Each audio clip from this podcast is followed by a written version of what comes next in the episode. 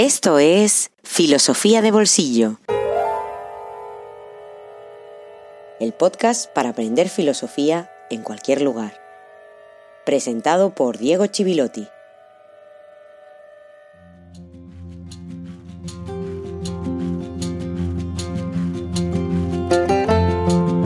Muy buenos días y feliz jueves filosófico número 15. Parece mentira, que ya sea el número 15 y que vayamos camino de los cuatro meses desde que empezó esta aventura de filosofía de bolsillo.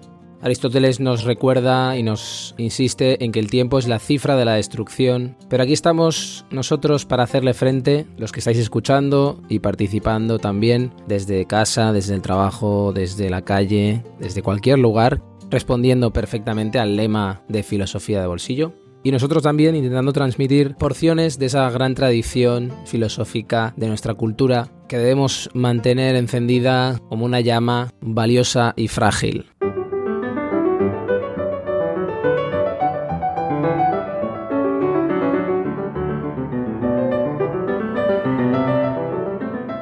El pasado jueves filosófico lo dedicamos a la cosmología aristotélica. Ese gran paréntesis sobre la influencia de Aristóteles en la Edad Media nos llevó hacia lejanas tierras, hacia Persia, hacia los principales autores del pensamiento islámico. Y finalmente llegamos al mismo callejón al que llegamos siempre, que la física desemboca en la metafísica, que todo tiene una profunda vinculación en el pensamiento aristotélico.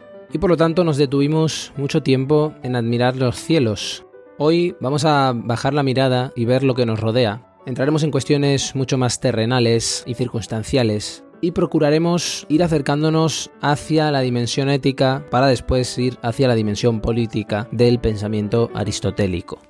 Pero antes tenemos que acabar de relacionar tiempo, movimiento y cosmología en la filosofía aristotélica. Es decir, tenemos que terminar de ligar los hilos que quedan sueltos.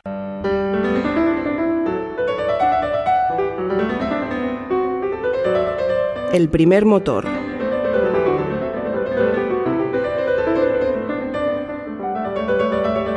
Habíamos dicho que el tiempo, el fenómeno temporal, significaba la distinción entre un antes y un después, el antes y el después de un movimiento. De tal manera que cualquier fenómeno temporal es un intervalo en el seno de un único tiempo universal, un tiempo que es universal y siempre igual, y siguiendo esa concepción, si es así, cualquier movimiento está incluido en un único movimiento que es universal y siempre igual.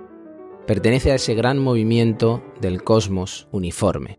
Dicho esto, no tiene sentido hablar de un inicio o un final de tiempo o un final de ese movimiento, y por lo tanto tampoco tendría sentido hablar de el final del mundo. Aceptando esto, podrías preguntarte, entonces, para Aristóteles, el mundo es infinito, en el sentido en que nunca comenzó y nunca acabará. No exactamente. No se trata del infinito, tal y como lo pensamos, sino precisamente que lo que es, y lo que es, me refiero a lo que es en telequeya, lo que es en obra, lo que se ha cumplido, siempre es finito y siempre está determinado. Y siempre hay algo en cuanto a la dinamis, siempre hay algo en potencia que todavía no se ha desplegado. Por lo tanto, el movimiento no se para nunca, ese ser que es llegar a ser. Todo lo que es en obra, en cuanto a la entelequia, lo es en cuanto a la dinamis, lo es en potencia. No hay tampoco un espacio infinito, porque en griego, de hecho, no hay ni siquiera una palabra para el espacio. La palabra espacio, el concepto de espacio que nosotros tenemos directamente en la cabeza es un concepto moderno.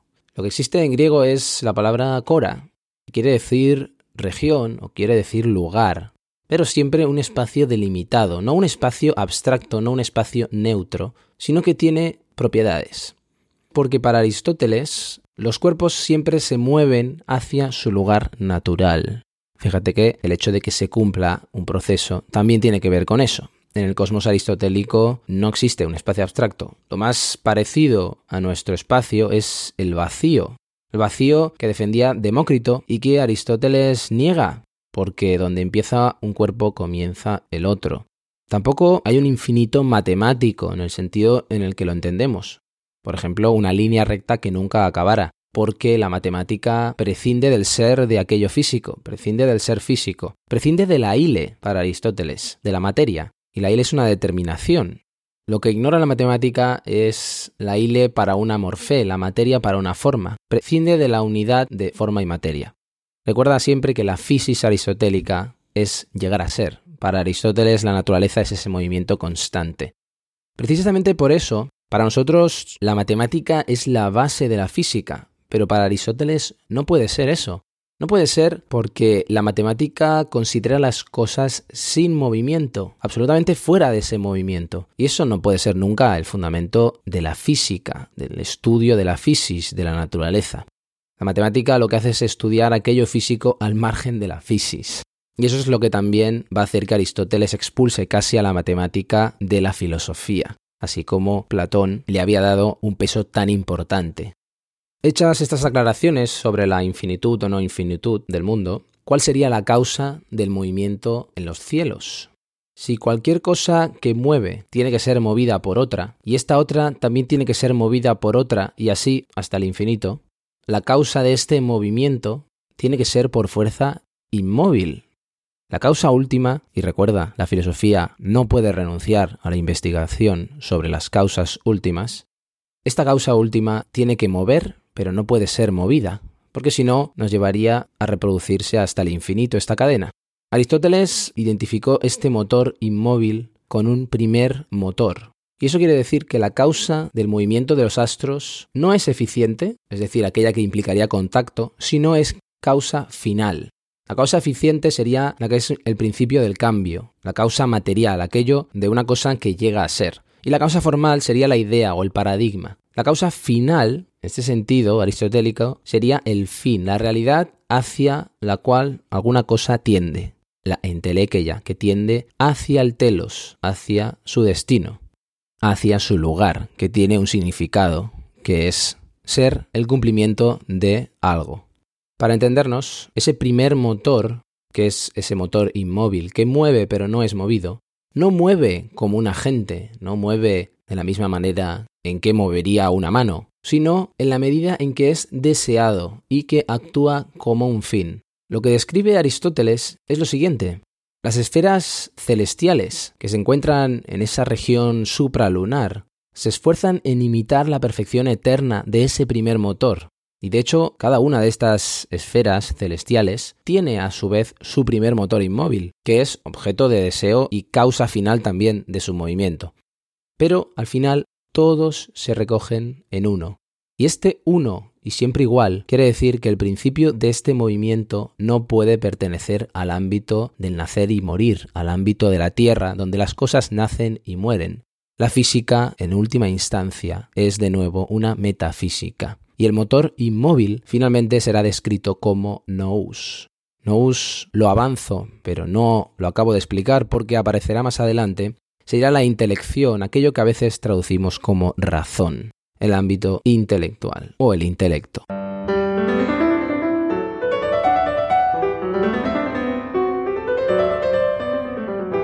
La madurez de la filosofía.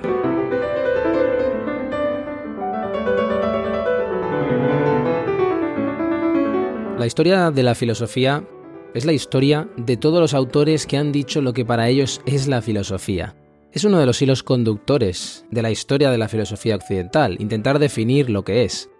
Cada uno que llega dice lo que es para él y recuerda todos los errores de los anteriores. Aristóteles no es una excepción. De hecho, Aristóteles es prácticamente el que define que la historia de la filosofía occidental sea como es. Y él tiene una concepción propia de lo que debe ser. Y en su caso, además, es una concepción nueva, en un momento muy importante, al que ya me dediqué en el episodio 9, y que me gustaría dividir en tres grandes apartados.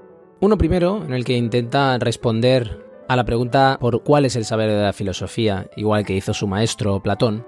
Un segundo en el que explica cuál es la función intelectual que tiene este saber en la vida, cuestión de la que el pensamiento occidental se ha olvidado y también, por último, en qué consiste la vida del filósofo, qué significa la filosofía como actividad vital.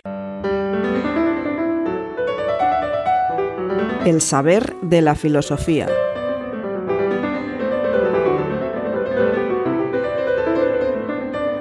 Lo primero que hay que decir es que el saber, lejos de ser una rareza o algo muy poco común, es para Aristóteles un impulso fundamental un deseo natural que existe en todos nosotros. Y la gran muestra de esto es el placer que sentimos en el ejercicio de sentir y lo terrible que es dejar de sentir o perder la capacidad en alguno de nuestros sentidos. Es por eso que el primer capítulo del primer libro de la metafísica de Aristóteles comienza con estas palabras.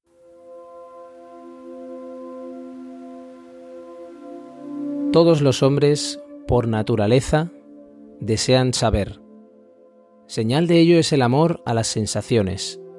Estas, en efecto, son amadas por sí mismas, incluso al margen de su utilidad, y más que todas las demás, las sensaciones visuales. Y es que no solo en orden a la acción, sino cuando no vamos a actuar, preferimos la visión a todas las demás. La razón estriba en que esta es, de las sensaciones, la que más nos hace conocer y muestra múltiples diferencias. Es como puedes ver una gran declaración antropológica, de un gran optimismo antropológico, en el sentido de que dice que todos los hombres, por naturaleza, en su naturaleza está el deseo de saber, el deseo de tener relación con las ideas, con las formas, podríamos decir, por encima de todas la vista. Recordemos la importancia de la observación en el pensamiento aristotélico, de cómo construye gran parte de su pensamiento a partir de la observación de lo que le rodea. Y entonces continúa. Pues bien, los animales tienen por naturaleza sensación, y a partir de esta en algunos de ellos no se genera la memoria, mientras que en otros sí que se genera, y por eso estos últimos son más inteligentes y más capaces de aprender que los que no pueden recordar. Ciertamente, el resto de los animales vive gracias a las imágenes y a los recuerdos sin participar apenas de la experiencia, mientras que el género humano vive además gracias al arte y a los razonamientos. Por su parte, la experiencia se genera en los hombres a partir de la memoria. En efecto, una multitud de recuerdos del mismo asunto acaban por constituir la fuerza de una única experiencia. Es decir, que este deseo más primario lo compartimos con el resto de animales. Pero además, como muchos animales, somos capaces de retener, estamos dotados de memoria, lo que sentimos y de esta forma le damos un orden, ordenamos todas estas sensaciones, la aístesis. Y todas estas sensaciones las unimos y las relacionamos. Precisamente ese orden, esa capacidad de ordenar todas las sensaciones que recibimos del mundo, es fundamental porque es la experiencia, la empeiría. Y el grado de inteligencia, Aristóteles lo mide en función de la cantidad de experiencia que puede tener un animal. La empiria es el punto de intersección donde se encuentra el conocimiento humano y el conocimiento animal. Y Aristóteles dirá que los animales tienen conocimientos de los individuos. El primer paso es el paso de la atribución a individuos a la atribución a la especie. Y a partir de aquí, el ser humano tiene sus propios tipos de saber, pero todos arrancan de esa experiencia fundamental, que es la que permite la adaptación. Los tipos de saberes.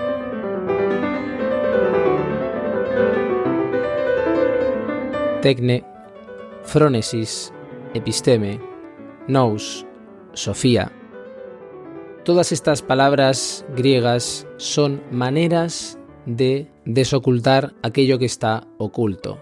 Recuerda que la palabra griega para verdad es aletheia, que significa exactamente eso, desocultar, con el prefijo a negativo. Es decir, maneras de acercarse a la verdad.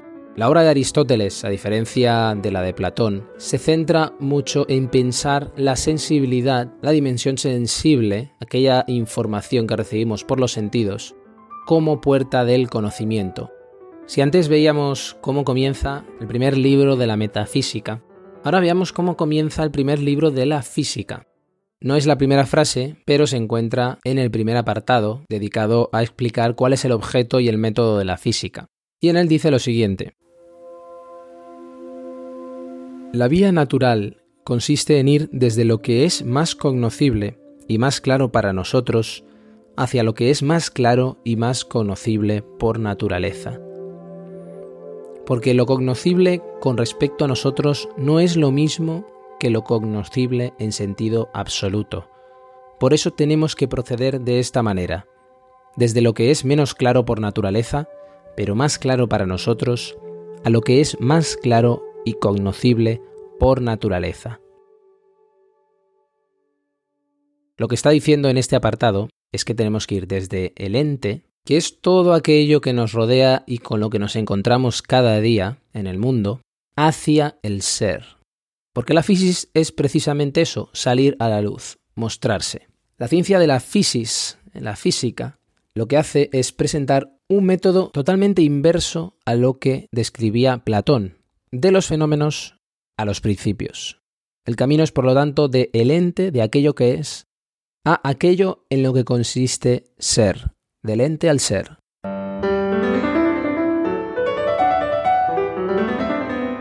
La tecne. El hombre hace cosas.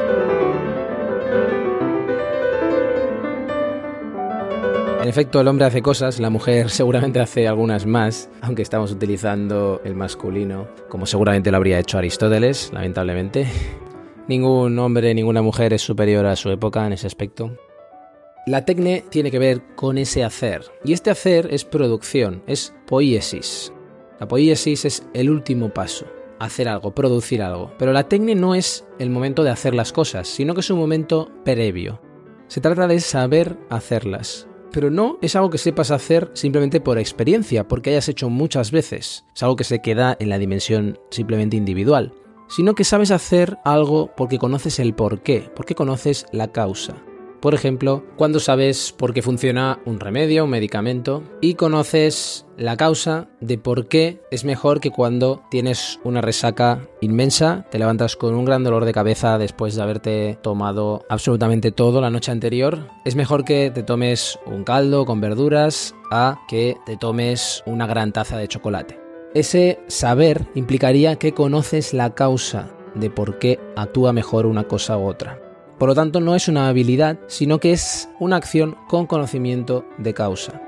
Por eso, quien tiene tecne, cuando conoce algo, lo que está conociendo son dos cosas. Está conociendo la cosa y está conociendo su causa. Porque otra persona podría tomarse un caldo de verduras al tener una resaca simplemente porque la última vez que lo hizo le funcionó muy bien, pero no conoce su causa. Quien tiene tecne conoce mejor al conocer la cosa y su causa. Pero también, mientras la experiencia sabe algo a partir de la observación de muchos casos, la tecne no es que sepa de muchos casos, es que sabe de absolutamente todos los casos, porque es un saber universal y por lo tanto conoce más. Y como sabe más y mejor, también lo puede comunicar y lo puede enseñar a otros. Consejo para cuando leas la metafísica de Aristóteles. Cuando se traduce tecne, muchas veces se hace por arte. De la misma forma que cuando lees la palabra ciencia, normalmente lo están traduciendo por episteme. La palabra arte no acaba de traducir exactamente lo que quiere decir la tecne y por eso te la tengo que explicar. Porque al final es un saber que se especializa en algo y es capaz de producir algo. Así, por ejemplo, dice en el primer libro de la metafísica, el arte es decir, la técnica, se genera cuando a partir de múltiples percepciones de la experiencia resulta una única idea general acerca de los casos semejantes. Y Aristóteles habla también de la medicina, de la aplicación de un remedio a un mal, y dice, al tener la idea de que a Calias tal cosa le vino bien cuando padecía tal enfermedad, y a Sócrates, e igualmente a muchos individuos, es algo propio de la experiencia, pero la idea de que a todos ellos, delimitados como un caso específicamente idéntico, les vino bien cuando padecían tal enfermedad, por ejemplo a los flemáticos o biliosos o aquejados de ardores febriles, es algo propio del arte. Es la tecne que conoce la causa de por qué ese remedio es adecuado y tiene una noción universal,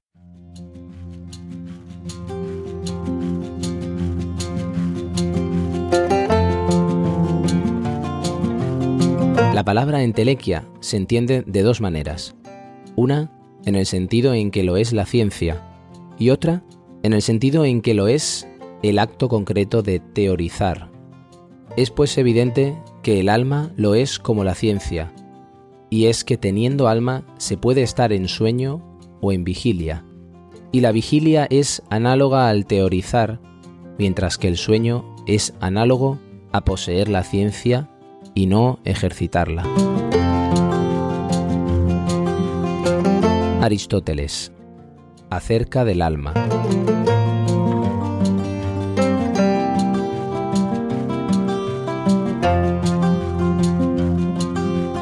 Y aquí termina este jueves filosófico número 15 que nos ha permitido adentrarnos en cuestiones más terrenales, como decía al principio, a partir de las cuales vamos a seguir avanzando en otros aspectos más políticos que tienen su raíz en la ética y que a su vez nos van a permitir tener una visión más global del pensamiento aristotélico.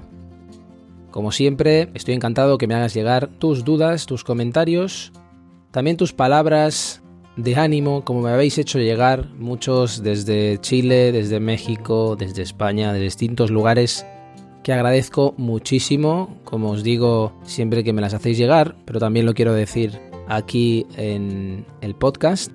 Realmente agradezco mucho, aunque parezca una tontería, que os toméis esa molestia de, de escribir. También si tenéis observaciones críticas que hacer, por supuesto, para mejorar, como también me habéis hecho llegar y os he agradecido y para preguntarme cuestiones concretas de algún episodio, de algún concepto que no ha quedado claro. Todo esto a mí me sirve también para poder ir aclarando cosas y ayudar no solo al que tenga la duda, sino a todos aquellos que o no se han atrevido o no han podido escribirme. Tienes como siempre las redes sociales a mi nombre, en las que te sientas más cómodo, las que utilices más, y también por si te gusta la antigua usanza, ya los mails son ya casi una antigua usanza para según qué cuestiones. Por supuesto tienes el mail de Filosofía de Bolsillo. Escribe a correo arroba donde también puedes escribirme sobre propuestas, comentarios, dudas, observaciones. Te espero como siempre el próximo jueves en los jueves filosóficos de Filosofía de Bolsillo. Hasta el próximo.